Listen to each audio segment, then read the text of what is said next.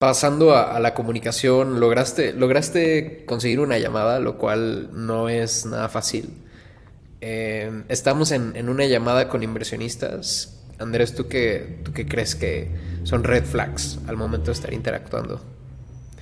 Sí, hay un tema muy, muy eh, que puede parecer ridículo, pero la calidad de la llamada, del audio, del video, que los founders prendan la cámara, eh, suman muchos puntos que eso funcione bien y resta muchos puntos que eso funcione mal.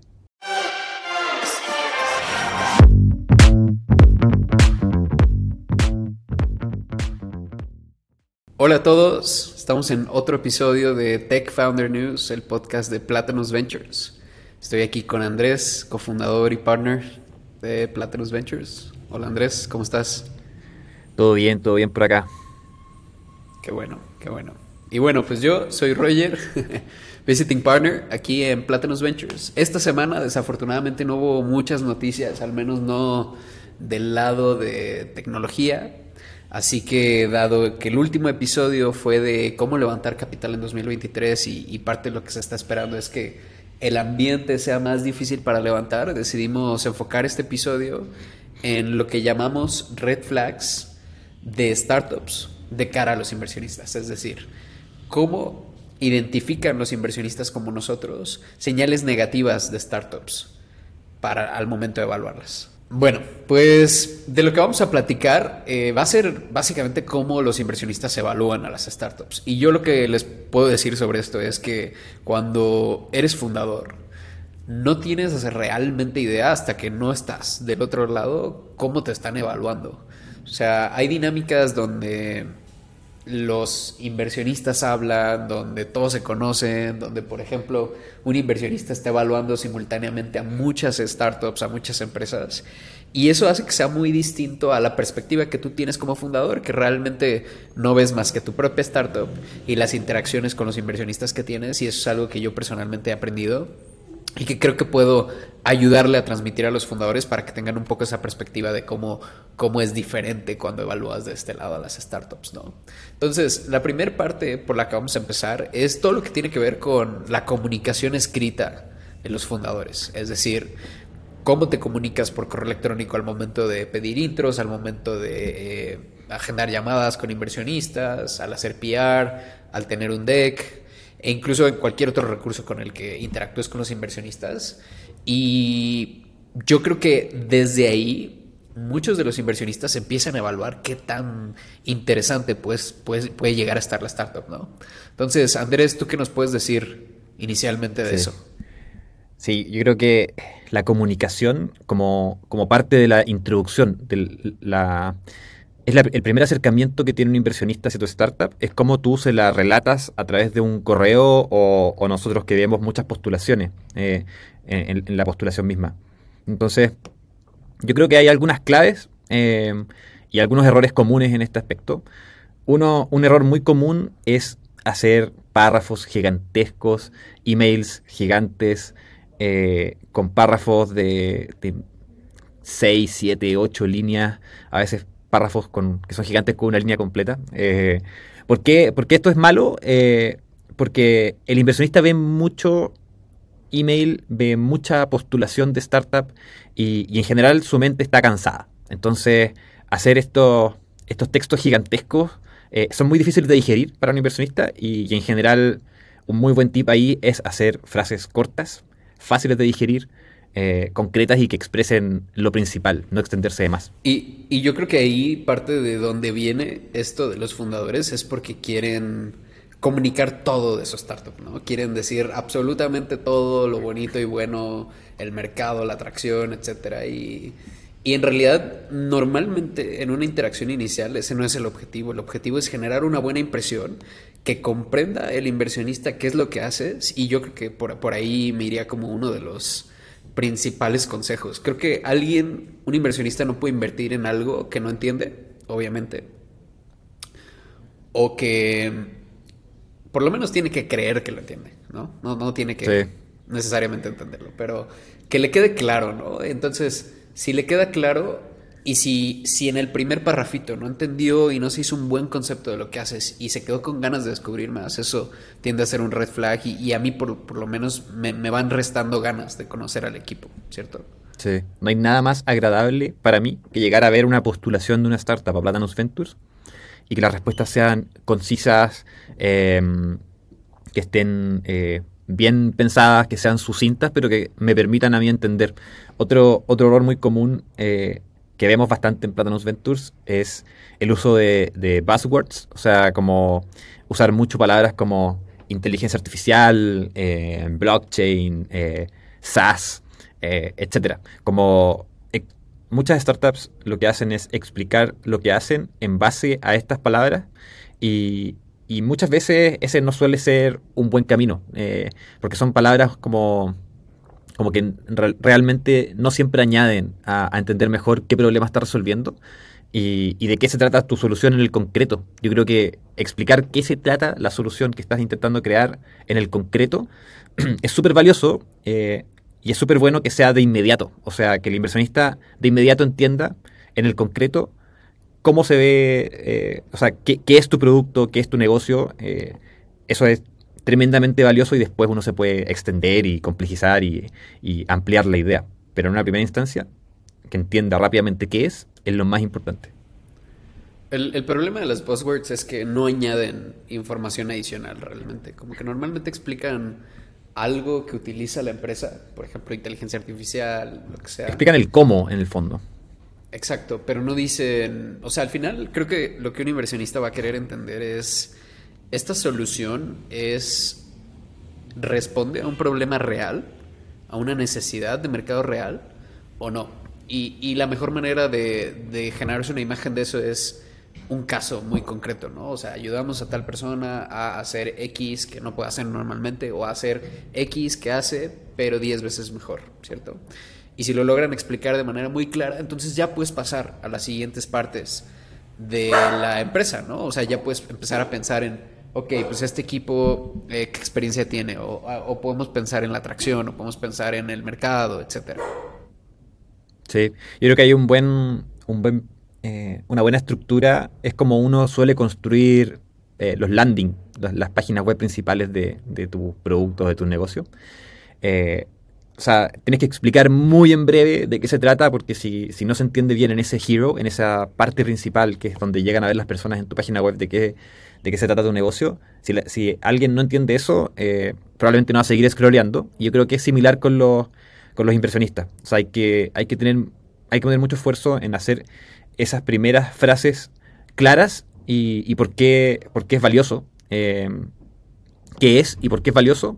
Eh, y luego me van a dar ganas de seguir leyendo más. Y ahí, Andrés, por ejemplo, tú Ok, ya, ya entendiste, asumiendo que ya hizo bien eh, el fundador o la fundadora su trabajo de comunicar claramente su one-liner, ¿no? ¿Qué es lo que hace su, startup? ¿Qué sigue? ¿En qué te fijas? En, una comunicación inicial, ¿no? En este caso, una postulación de Platinum Ventures eh, o un correo de, algún fundador. Sí, una, una cosa en la que me fijo bastante es en la tasa de progreso. Eh, si es que empezaron su negocio hace dos años y, no han avanzado mucho, eh, o sea, no tienen muchas ventas, eh, han crecido poco o, quizás aún no lanzan su producto, para mí es un red flag porque, porque nada indica que, eso va a cambiar. O sea, al final, de por sí solo, por sí solo no, nada indica que, que ahora sí van a empezar a crecer si es que no me dices por qué. Si es que, si es que de repente puede pasar que hay una startup que lleva un año y que ahora dice, oye, pero ahora mismo descubrimos esto y en los últimos dos meses hemos logrado crecer muchísimo gracias a este descubrimiento. Ok, ahí sí se vuelve interesante pese a que lleven mucho tiempo trabajando en la idea. Pero trabajar mucho tiempo en la idea eh, sin progreso es un red red flag bien grande. Yo creo que la razón por la que también eso es bastante importante es porque normalmente las dos preguntas principales que tiene un inversionista, obviamente hay muchas derivadas alrededor de esas que también son importantes y que no se puede tomar una decisión sin ello, pero una de las principales es, este producto, esta solución, tiene product market fit o tiene el potencial de tener product market fit o no. Y eso normalmente está evidenciado cuando se ve, por ejemplo, con, no sé, crecimiento en revenue orgánico, crecimiento rápido de ingresos, ¿cierto? Porque no hay mejor evidencia de que alguien necesita lo que tú estás construyendo que te estén pagando, ¿cierto? Si te están pagando, pues claramente es probable que lo necesiten. La segunda pregunta que, que, nos hacemos mucho, yo creo, es, este, ¿esta solución responde a una necesidad que está en un mercado grande? Es decir, hay muchas personas que lo necesitan. Y eso también se ve reflejado mucho con la ejecución del equipo, ¿cierto? Porque si el equipo está ejecutando rápido, se ha movido rápido, el mercado es grande, significa que este equipo va a ser capaz de escalar la solución a cientos de millones de dólares en ingresos, que es lo que finalmente hace a una empresa eh, muy, muy exitosa. Y obviamente hay mucho alrededor de eso, pero mucho se centra en, tiene Product Market Fit, se puede escalar, el equipo lo puede escalar, es un mercado que permite escalar. Y al final eso se ve en el ratio de progreso y tiempo. ¿Qué cuentas? De acuerdo, 100%. Otra, otra pregunta eh, que uno se hace rápidamente al, intentar, al evaluar una startup, en particular cuando a mí me llega o un deck o, o una postulación a nuestro programa, es pensar si es que la idea que, me están proponiendo puede llegar a ser realmente gigante. Eh, eso obviamente es incierto siempre, pero, pero uno lo que tiene que lograr hacer es transmitir que hay un camino incierto, eh, probable, no certero, de que este puede ser un negocio gigante que genere 100 millones de dólares en ingresos o más. Y lograr transmitir eso de alguna forma, puede ser de manera implícita o explícita, eh, es súper, súper relevante también para que uno se entusiasme. Y ahora, por ejemplo, pasando a, la comunicación, lograste, lograste conseguir una llamada, lo cual no es nada fácil. Eh, estamos en, una llamada con inversionistas. Andrés, ¿tú qué, ¿tú qué crees que son red flags al momento de estar interactuando? Sí, hay un tema muy, muy eh, que puede parecer ridículo, pero la calidad de la llamada, del audio, del video, que los founders prendan la cámara, eh, suman muchos puntos que eso funcione bien y resta muchos puntos que eso funcione mal. O sea, un founder con mal audio demuestra cierta despreocupación de, no haberse preparado correctamente. Eh, entonces, eso es un red flag en general para nosotros. Y, y no va tanto por el lado racional, o sea, uno podría decir como racionalmente, bueno, quizás tuvo mala suerte, se le echó a perder el, micrófono, eh, igual su, idea, su startup son buenas.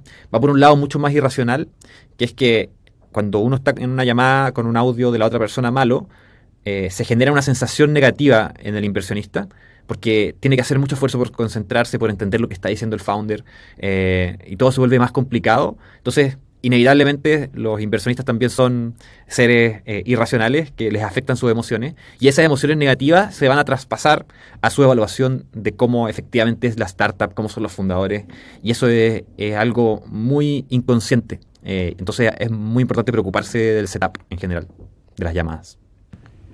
Un, buen micrófono, una buena cámara y un buen espacio sobre todo, sin mucho ruido, con un fondo claro, algo, luz también es bastante importante, yo creo que vale 100% la pena. Y, un consejo que a mí me dieron alguna vez y que nunca he olvidado es que especialmente cuando estás levantando inversionistas de otros países, sobre todo de mercados desarrollados, hablando de que quienes están escuchando esto son fundadores de Latinoamérica, muchas veces eh, asusta, ¿no? Y, bien lo has dicho, es, es irracional, pero asusta el hecho de que tengas un internet lento, ¿no? ¿Cómo, ¿Cómo te vas a imaginar a este fundador construir una de las empresas más importantes de Latinoamérica? Porque esa es la apuesta que quieren hacer los inversionistas. Cuando tiene una conexión de internet lenta, ¿no? O, no tiene un buen micrófono y ni siquiera son tan caros. Entonces es una inversión que vale 100% la pena. Y también vale mucho la pena para con clientes, con el equipo y ese tipo de cosas, más, más allá de los inversionistas. Eh, si es que tienen mucha interacción virtual, ¿no? Al final esto son relaciones humanas y no podemos replicar la calidad que existe entre una interacción en, el mundo físico en, el mundo virtual ahora y, tenemos que hacer lo mejor posible para tratar de acercarnos lo más que se pueda a, tener una, pues una interacción cercana e íntima de todas maneras. Sí, una, una de las primeras recomendaciones que les suelo dar a los founders que entran a Platanus Ventures y detecto que, que, su setup en general no es tan bueno, es que lo mejoren. O sea, que se preocupen de que tengan un internet sin lag, que funcionen las llamadas, que no sean eh, que no se generen interacciones, interacciones raras porque el internet es lento o tiene mucha latencia, eh, que se preocupen de sus micrófonos, que, efectivamente se preocupen de la iluminación, porque esa imagen que se da hacia afuera, lo que decías tú, se transmite en todas las llamadas que uno tiene con clientes, con eh, empleados, con tus co-founders, y esas sensaciones se van quedando inconscientemente y afectando las decisiones racionales del resto de la gente. Entonces, ese es uno de los consejos higiénicos más básicos. Y también lo veo, por ejemplo, en los videos que, tienen que subir los founders para postular a Platinum Ventures. Un video con buena iluminación, que se escucha bien y que los founders se ven ahí sentados, relajados, eh, suele ser suele ser un punto muy positivo. O sea, los malos videos también son red flags de los que, nos llegan a Platinum Ventures al menos. Ahora, nosotros en Platinum Ventures requerimos les pedimos a los fundadores que asistan, todos los fundadores de la compañía, eh, a las entrevistas que tenemos. La realidad es que a diferencia de, muchos otros fondos, nosotros tenemos un proceso eficiente, ¿no? Al final son una entrevista de 15 minutos, si les va bien, tienen una última de, de otros 15 minutos, entonces no es una inversión de tiempo demasiado sustancial para todo el equipo, media hora en total para ser seleccionados. Y bueno, lo que, lo que yo he visto en, en, otra, en otros procesos, digamos, con inversionistas, es que tiende a ser un red flag que haya muchos fundadores en, en las llamadas, ¿cierto? ¿Por qué? Porque pues fundraising normalmente está enfocado en, o, o, es el enfoque del CEO, y cuando vemos que, no sé, tal vez va el CTO o algo así, y realmente donde su, su, punto de vista es importante, pero quizás más avanzados dentro del proceso, creo que de entrada da una impresión de que los fundadores, pues, no sé, puede, haber muchas causas, pero tal vez eh, no confían en cómo comunica el otro, o por ejemplo, eh, quieren estar metidos en todo, no saben delegar, no saben cómo operar eficientemente. Esa es otra de las cosas que diría. Y ya cuando hablamos, por ejemplo, de nosotros en particular, creo que cuando la interacción entre ambos se nota muy desproporcionada, ¿cierto? Cuando hay eh, desincronización entre lo que dice uno y otro, no están completamente alineados en visión. Entonces, esas dinámicas yo creo que son importantes al momento de que hay varios cofundadores en las llamadas. Sí, a nosotros nos suele pasar que a veces hay co-founders que empiezan a dar una respuesta y después el otro básicamente lo corrige. Eh, y cuando esa situación se da dos o más veces en la llamada, eh, suele ser un red flag para nosotros porque significa que o un founder está dando malas respuestas o el otro eh, realmente no, no, tiene la misma visión sobre, sobre cómo se ve eso. Otra cosa interesante es que a veces a los founders les preguntamos sobre sus métricas cuánto vendieron el mes pasado, cuántos clientes lo están usando ahora, eh, cómo se ve su retención. A veces preguntas más básicas como cuánto tiempo llevan trabajando full time en esto. Eh, y a veces no las tienen suficientemente claras. ¿Cuáles, Roger, crees que son las métricas que deberían tener los founders claras para una entrevista? Bueno, muchas veces hay ciertas métricas que por la etapa y demás no es tan simple medirlas, pero creo que Em, es importante que siempre tengas por lo menos el próximo cercano, ¿no? Yo creo que algo inaceptable es que, por ejemplo, que, que, nos hemos encontrado bastante frecuente es, estamos a, no sé, 15 de enero y no saben cómo terminó diciembre. Eso yo creo que es uno de los red flags más claros que existen. Eh, no se da tanto, pero sí se llega a dar. Entonces, los ingresos es fundamental y tienes que saber la tasa de crecimiento de casi todos los meses, básicamente desde que lanzaste no una por una, pero por lo menos tienes que tener el promedio al que has crecido en los últimos seis meses, desde que lanzaste, etcétera, y eso te va a dar una muy buena perspectiva. Tasa de crecimiento, ingreso, retención es una de esas métricas que es difícil medirlas en un inicio, especialmente si vas empezando, pero por ejemplo ya puedes tener una respuesta a esa pregunta. Tal vez puedes decir, ok, pues tal vez hemos hecho 100 ventas y de esas 100 solo una ha repetido. Ok, no tienes la métrica perfecta de retención, pero sabes que por lo menos una ya repitió en el corto tiempo que llevan. Entonces, eso habla muy, muy bien de los fundadores cuando, a pesar de que no pueden medirlo todavía, pues ya, ya lo tienen, ¿no? Y otra basiquísima, yo creo, es runway. como cuánta caja te queda, cuánto, cuánto efectivo tienes y cuántos meses de vida básicamente tienes, asumiendo que, que mantienen así tus gastos.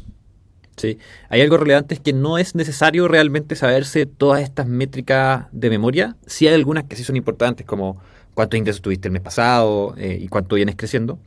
Pero no es tan relevante sabérselas de memoria, pero sí es importante tenerlas en algún lugar en el que si es que el inversionista te la pregunta, tú rápidamente puedas verla y en dos o tres segundos decirle, esta es la métrica, la acabo de ver acá en nuestro Excel.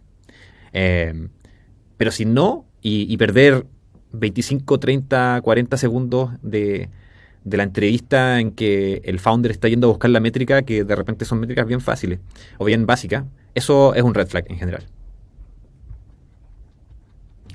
La, otra cosa que diría de, de, las llamadas, que creo que también es bastante importante, es que van a una llamada de manera muy pasiva, ¿no? O sea, no, no solo no se preparan, sino que como que no tienen una línea clara por la cual seguir la llamada. Es decir, tanto es un red flag como que tú intentes forzar un formato de una llamada como fundador. A mí lo que me gustaba hacer mucho cuando estaba levantando era preguntar con qué formato se sentía cómodo el inversionista. Hay inversionistas que prefieren que les enseñes el deck, que los camines por el deck. Hay inversionistas que prefieren simplemente hacerte preguntas, que les cuentes, que sea una conversación. Entonces, yo creo que ser flexible en esos formatos es bueno, pero sobre todo lo importante es tener una línea clara de qué es lo que quieres comunicar en esa llamada, cuál es tu objetivo de esa llamada y, al final preguntar, oye, ¿qué necesitas para decidir? ¿Cuál es el siguiente paso dentro de tu proceso de análisis?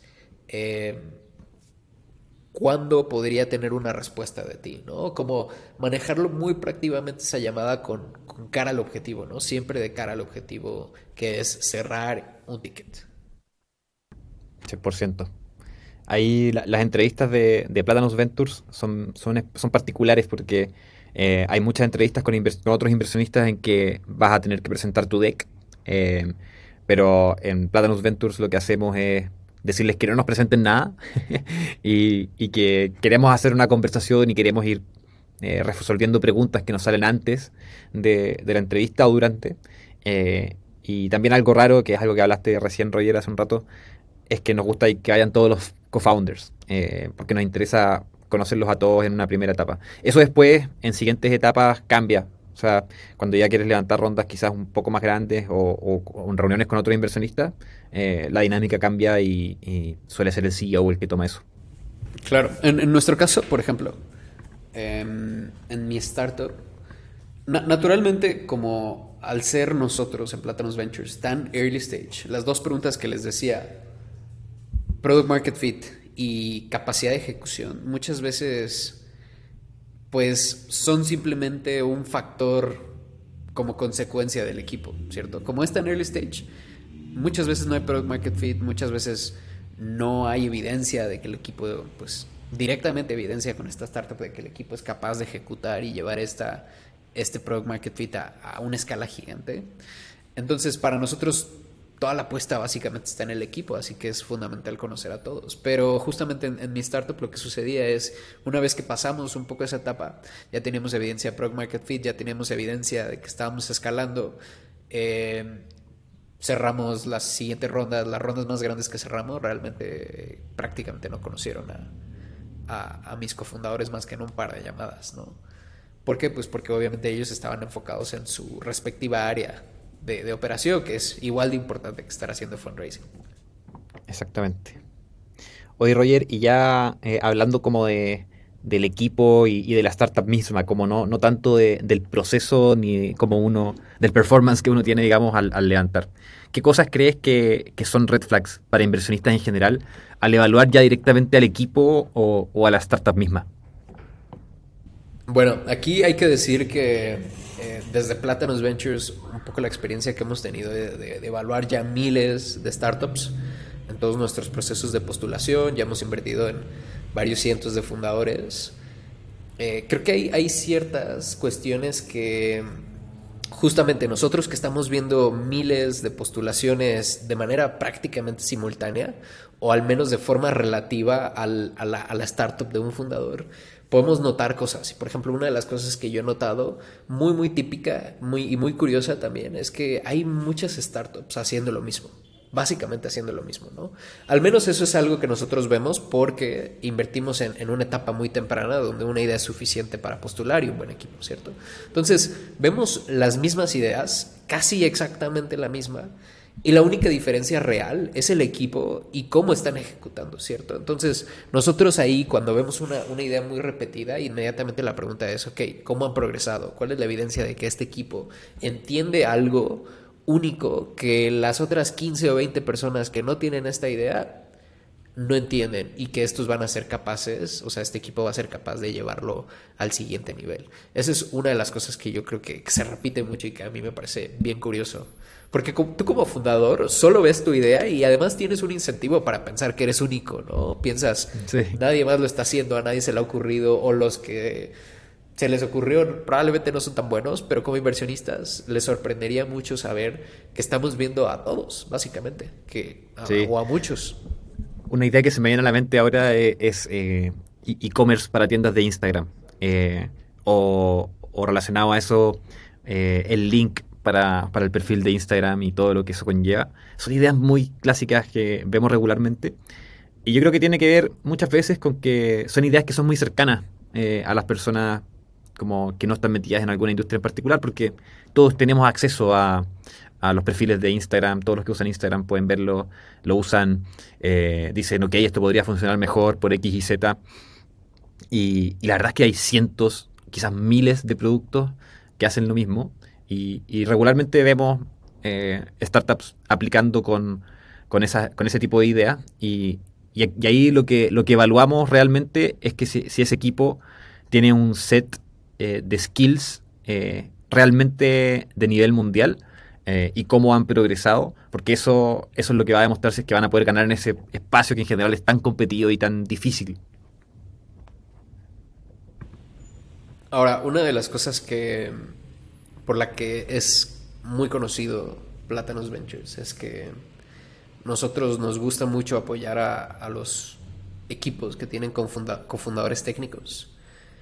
Em, decimos estructurarlo así porque creemos, no, no se trata de un capricho porque el hecho de que nosotros seamos técnicos, algunos eh, queremos estar más cerca de, otros cofundadores técnicos, sino se trata de, una característica importante que cuando una, un, equipo se, se reúne a, desarrollar un producto tecnológico, va a haber demasiados, demasiados retos técnicos que van a tener que superar para realmente lograr el objetivo de generar mucho impacto con su startup.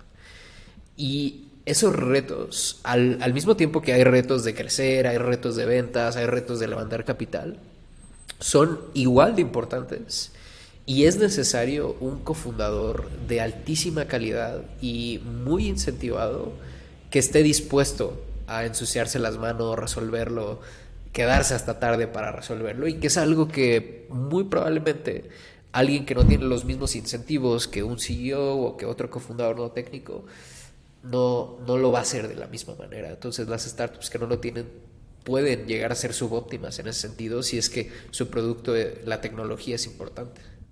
Sí, hay un punto importante es que una startup le puede ir bien sin tener un cofundador técnico, pero lo que hemos visto nosotros es que esa probabilidad aumenta muchísimo cuando hay un cofundador técnico en el equipo fundador con un porcentaje similar al del resto de los, de los fundadores.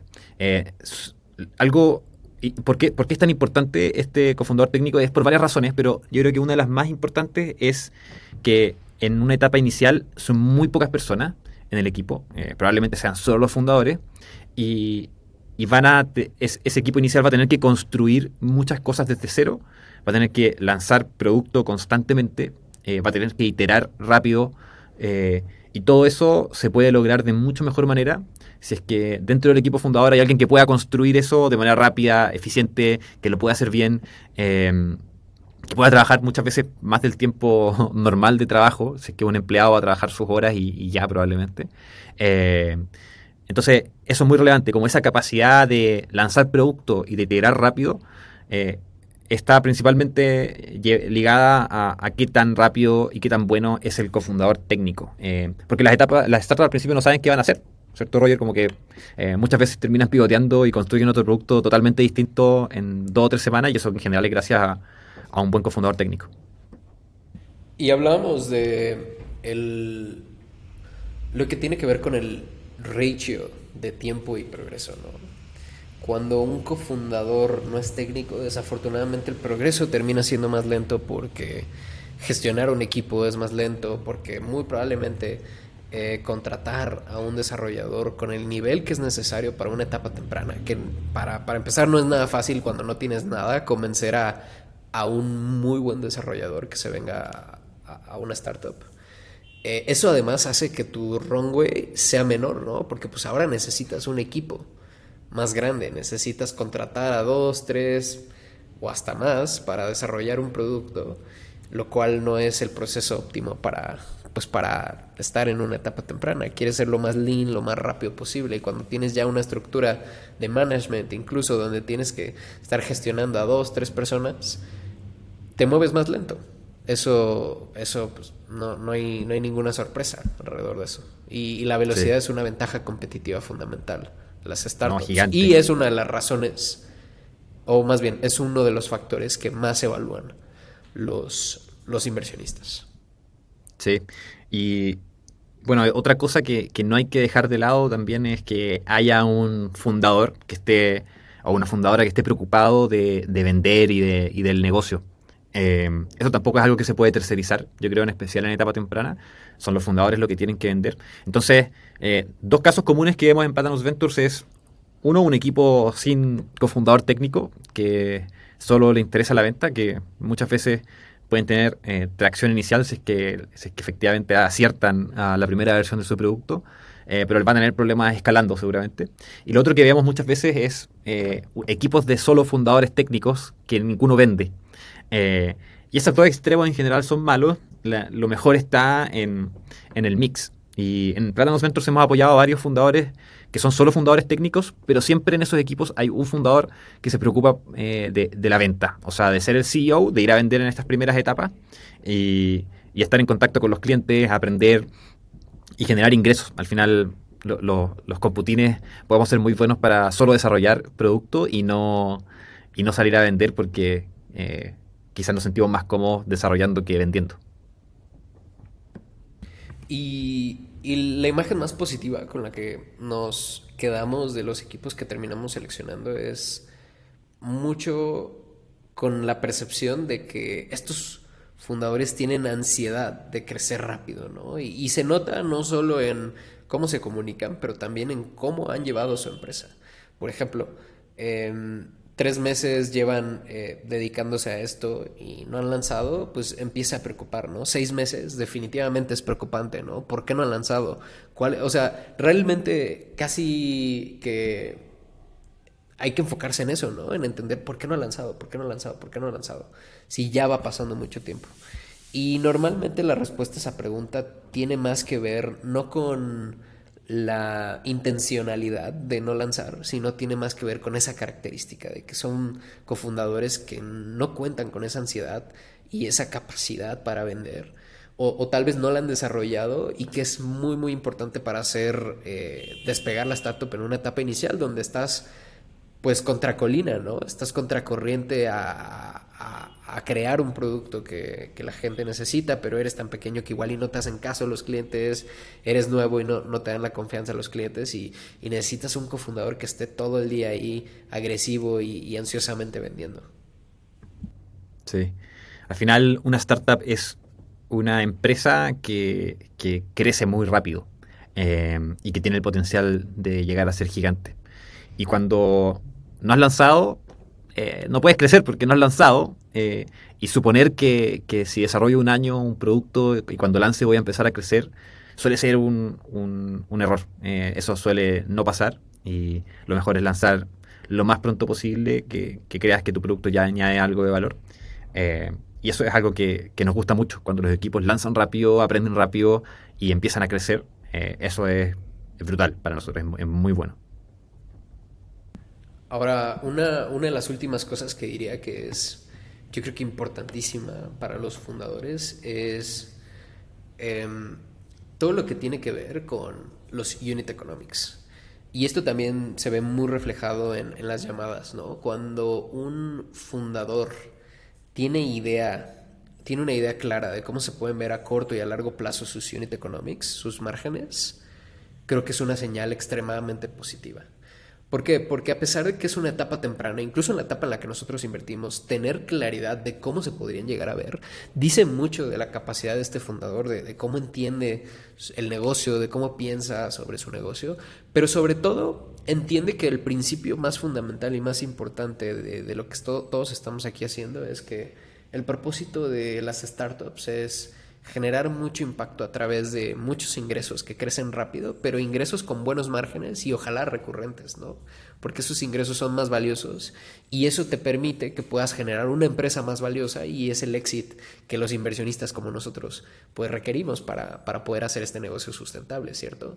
Entonces, lo que me he encontrado con algunos cofundadores cuando están en negocios de, yo les llamo tech-enabled, que no, no son necesariamente puro software, es que en esos negocios en lo particular es especialmente importante conocer tus económicos porque tienen muchos otros costos además de los centros de datos y servidores que les cuesta producir propiamente el software.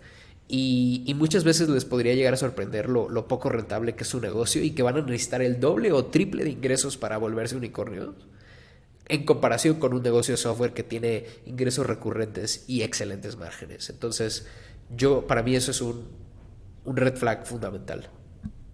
Sí, de acuerdo. Y el último, el último red flag que se me viene a la mente ahora e, es el de cuando los cap tables, o sea, los, los porcentajes de las empresas están desbalanceadas entre los fundadores o cuando son complejas cuando son los, los, cap tables de las startups eh, son complejos. Para los que no saben, el cap table es cómo se divide tu sociedad y quiénes participan de ella. Entonces, el, caso más sencillo es cuando tu cap table eres solo tú, cuando eres solo founder y tienes el 100% de la empresa, no tienes inversionistas eh, ni nada. Otro caso sencillo es cuando son dos fundadores y tienen el 50% cada uno, o 51 y 49. Eh, pero a veces nos toca ver casos donde eh, hay un cofundador que tiene el 95% eh, y hay otro cofundador que tiene el 5%.